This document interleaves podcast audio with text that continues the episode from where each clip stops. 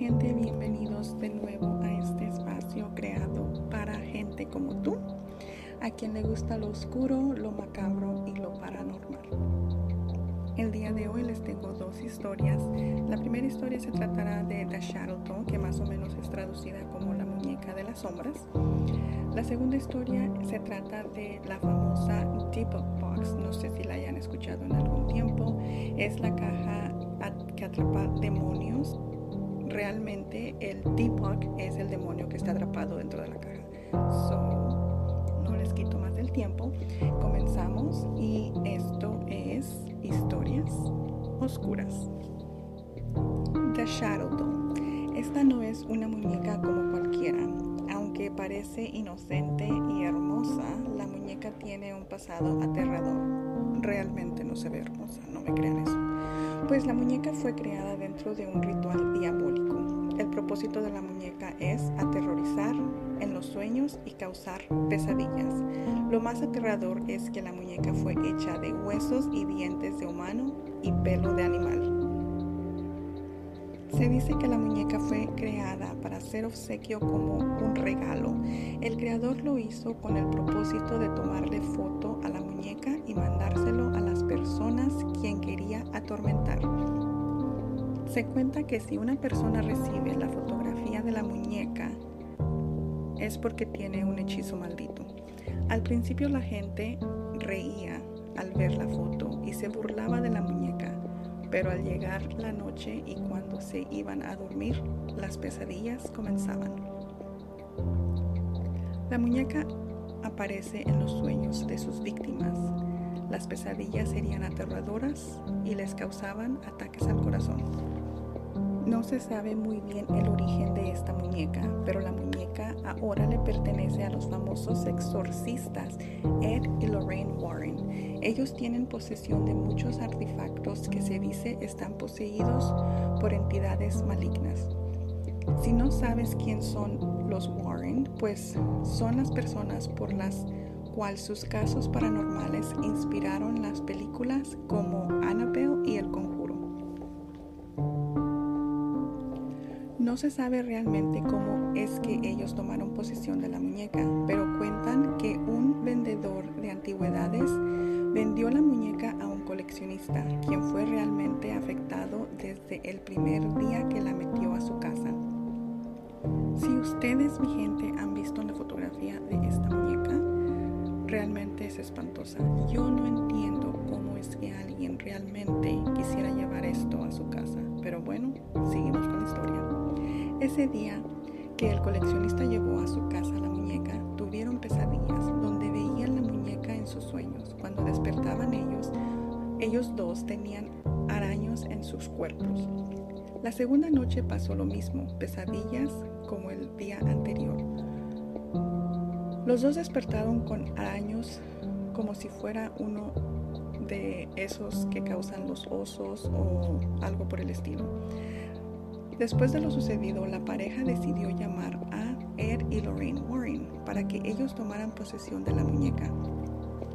Wow, y yo creía que Annabelle era la más aterradora. Según cuentan los Warrens, la magia con la cual la muñeca fue construida es tan poderosa que si la muñeca es destruida, se dice que los espíritus malignos se podrían pasar a poseer a la persona quien la destruya trayéndoles miedo y mala suerte. No cabe duda que esta muñeca es tenebrosa y yo no me atrevería a visitar el Museo de los Warrens para verla. No, no, no. Esto concluye la historia de la muñeca de sombras. Prácticamente no hay mucho por ahí para averiguar la historia real de esta muñeca. solamente lo que cuentan los Warrens, esta muñeca es según ellos, la investigación que han hecho muertes en personas que les han dado ataques al corazón, pues ellos creen que fue causado por la muñeca. Y pues espero les haya gustado esta corta historia y nos vamos desde la historia de la muñeca de sombras, nos vamos a la famosa caja del demonio. La caja donde fue encerrado el demonio debug es una simple caja donde se guardan botellas de vino. Este tipo de cajas eran muy comunes en los años 1800. Esta historia fue la inspiración de una famosa película que salió en el año 2012, The Possession, o sea, La Posesión. Pues la caja Debug fue descubierta en el año más o menos 2001 en Portland, Oregon. Kevin Manise, quien fue quien compró la caja en una venta de garaje o una venta de cuando la gente se está mudando y que ponen sus cosas a la venta, él se topó con la caja y quedó fascinado. porque la caja estaba sellada completamente y tenía unos símbolos muy raros por fuera. La caja se veía que era muy antigua, entonces él decidió comprarla con el propósito de revenderla a un precio más acomedible, pues él era dueño de una tienda de antigüedades. La persona que estaba vendiendo las cosas en ese día le contó a Kevin que la caja le perteneció a su abuela esta señora fue sobreviviente del Holocaust, quien vivía en Polonia en aquel entonces. La Anita le contó a Kevin que la señora antes de fallecer le aseguró que por favor no abrieran la caja, pues en su interior está atrapado un espíritu maligno. La nieta obviamente no sabía si creerle a su abuela, pero como ella falleció, ella puso una venta de garaje para deshacerse de todas las cosas que su abuela le pertenecían, incluyendo ahí la caja del Dibuk. El nombre Dibuk es el nombre dado al demonio que fue atrapado en la caja. La nieta de la viejita, que era dueña de la caja, le suplicó a Kevin que la caja nunca debe ser abierta, pues esto así se lo pidió su abuela. El que es una entidad mala, diabólica, que tiene el poder de poseer a una persona con el objeto de quedarse con su cuerpo, absorbiendo la vida de la persona poseída. Cuando la persona es poseída por el Dibuk, este espíritu no deja a su víctima hasta que se le practica un exorcismo para liberarla a la persona del demonio. Si no se llega a completar exitosamente el exorcismo, la persona corre riesgo de morir. Kevin llevó a su tienda de antigüedades la caja. Ahí lo llevó al sótano donde él mantiene un récord de las cosas que él compra para revender. Dejó la caja y salió a hacer unos mandados que tenía pendientes. Pues hora más tarde recibió una llamada de su empleada, quien estaba en la tienda le dejó saber a Kevin que había cosas raras pasando en el, en el sótano. Sin pensarlo dos veces, Kevin regresó a la tienda, encontrando los focos rotos, cosas volteadas y a su empleada aterrorizada. Después de esto, la empleada nunca regresó a trabajar. Y si me preguntan a mí, tampoco yo regresaría. Por alguna rara razón, Kevin se le ocurrió la grandiosa idea de regalarle la caja a su mamá. Comenzó a limpiar la caja para acomodarla y dársela a su madre como un obsequio. En el proceso de que él estaba limpiándola, terminó abriendo la caja. Dentro de la caja encontró una estatuilla con la palabra Shalom, que significa paz, dos pedazos de pelo, una portabela unas cuantas rosas secas. Ese día la mamá llegó a la tienda de Kevin. Kevin le obsequió la caja y por unos minutos la dejó sola, pues él bajó al sótano por algo que se le había olvidado. Cuando regresó encontró a la madre tirada en una silla, no podía hablar. Kevin llevó a su madre al hospital y le dieron la noticia que había sufrido un derrame y que había perdido la noción de hablar.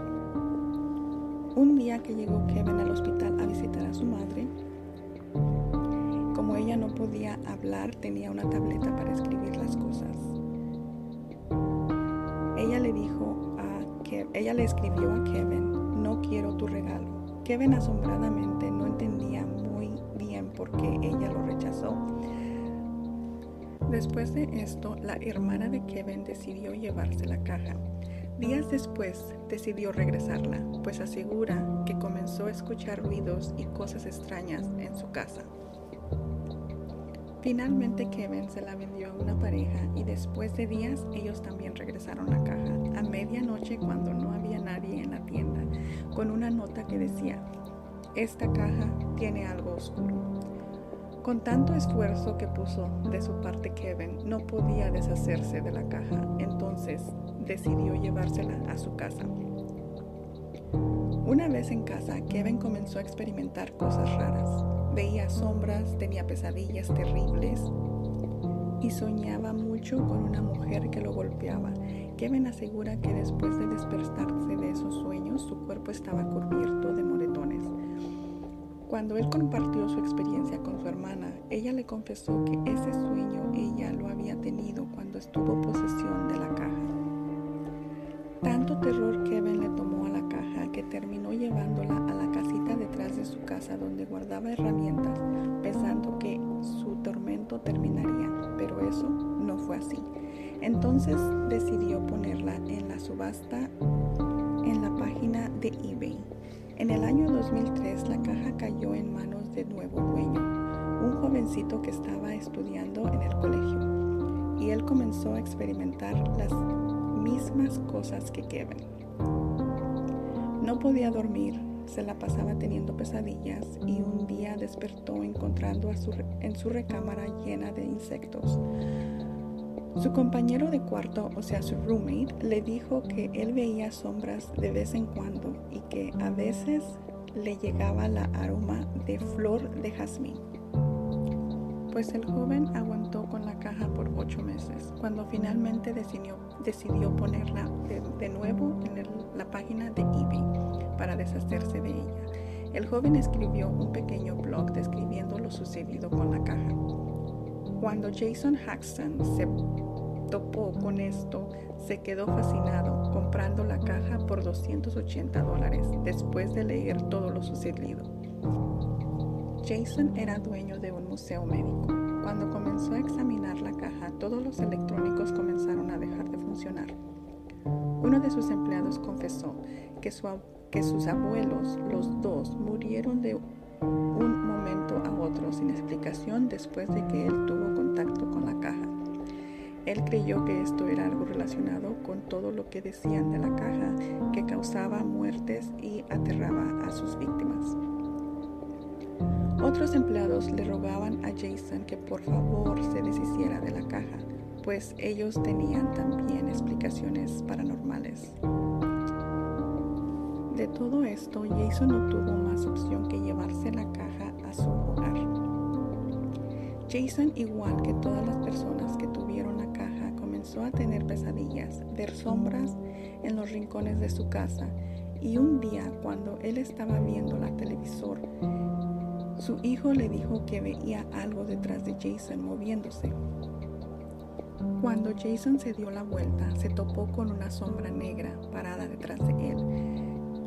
Después de esto, Jason comenzó a soñar que sus amigos se convertían en demonios y lo comenzaban a golpear. Cuando él despertaba, su cuerpo estaba lleno de golpes. Un día, cuando él estaba practicando con su esposa, comenzó a sangrar por la boca.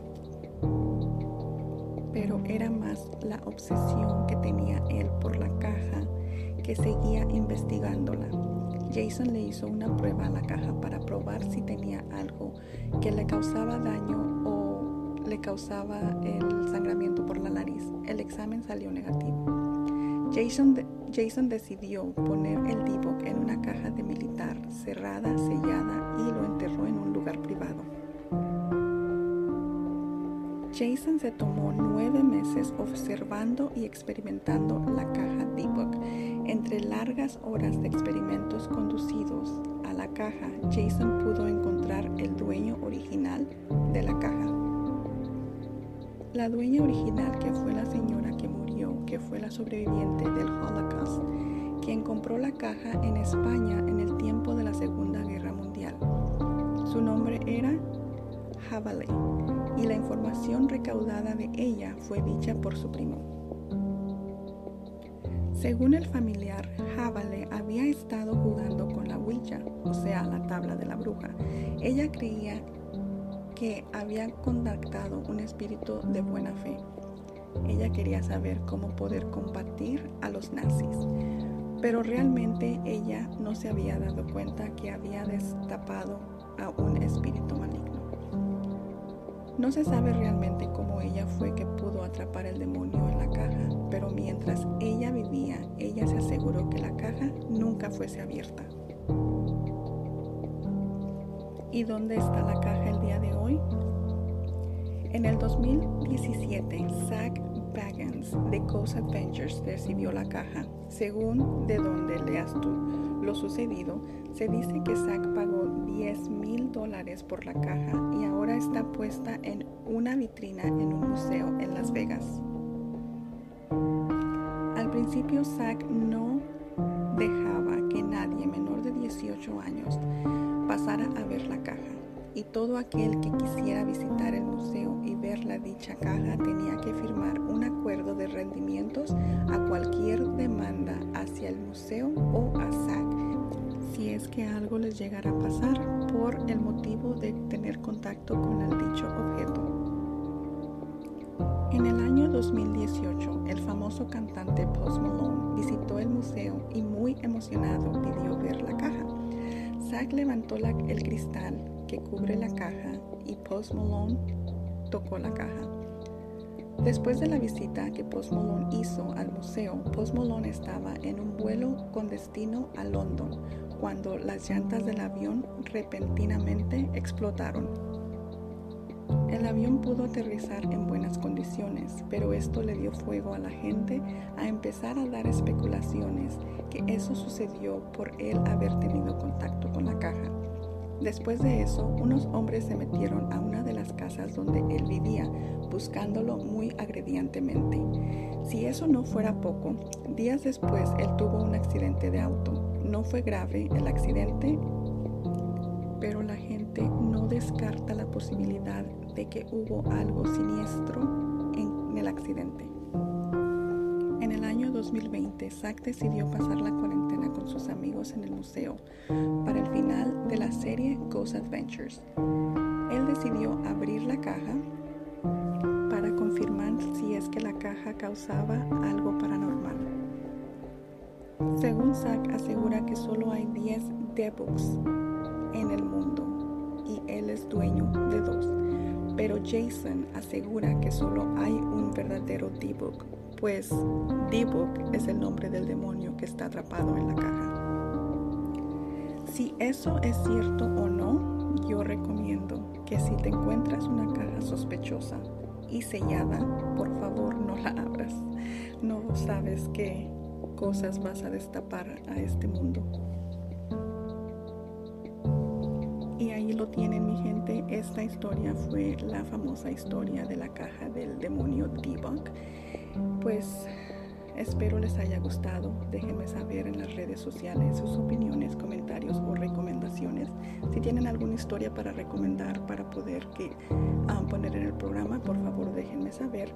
Les agradezco mucho y espero tener buenas opiniones de ustedes. Muchas gracias y espero que me sigan acompañando en este trayecto de este nuevo podcast. Si les gustó el capítulo, por favor compártanlo y déjenos un rating que nos ayuda muchísimo.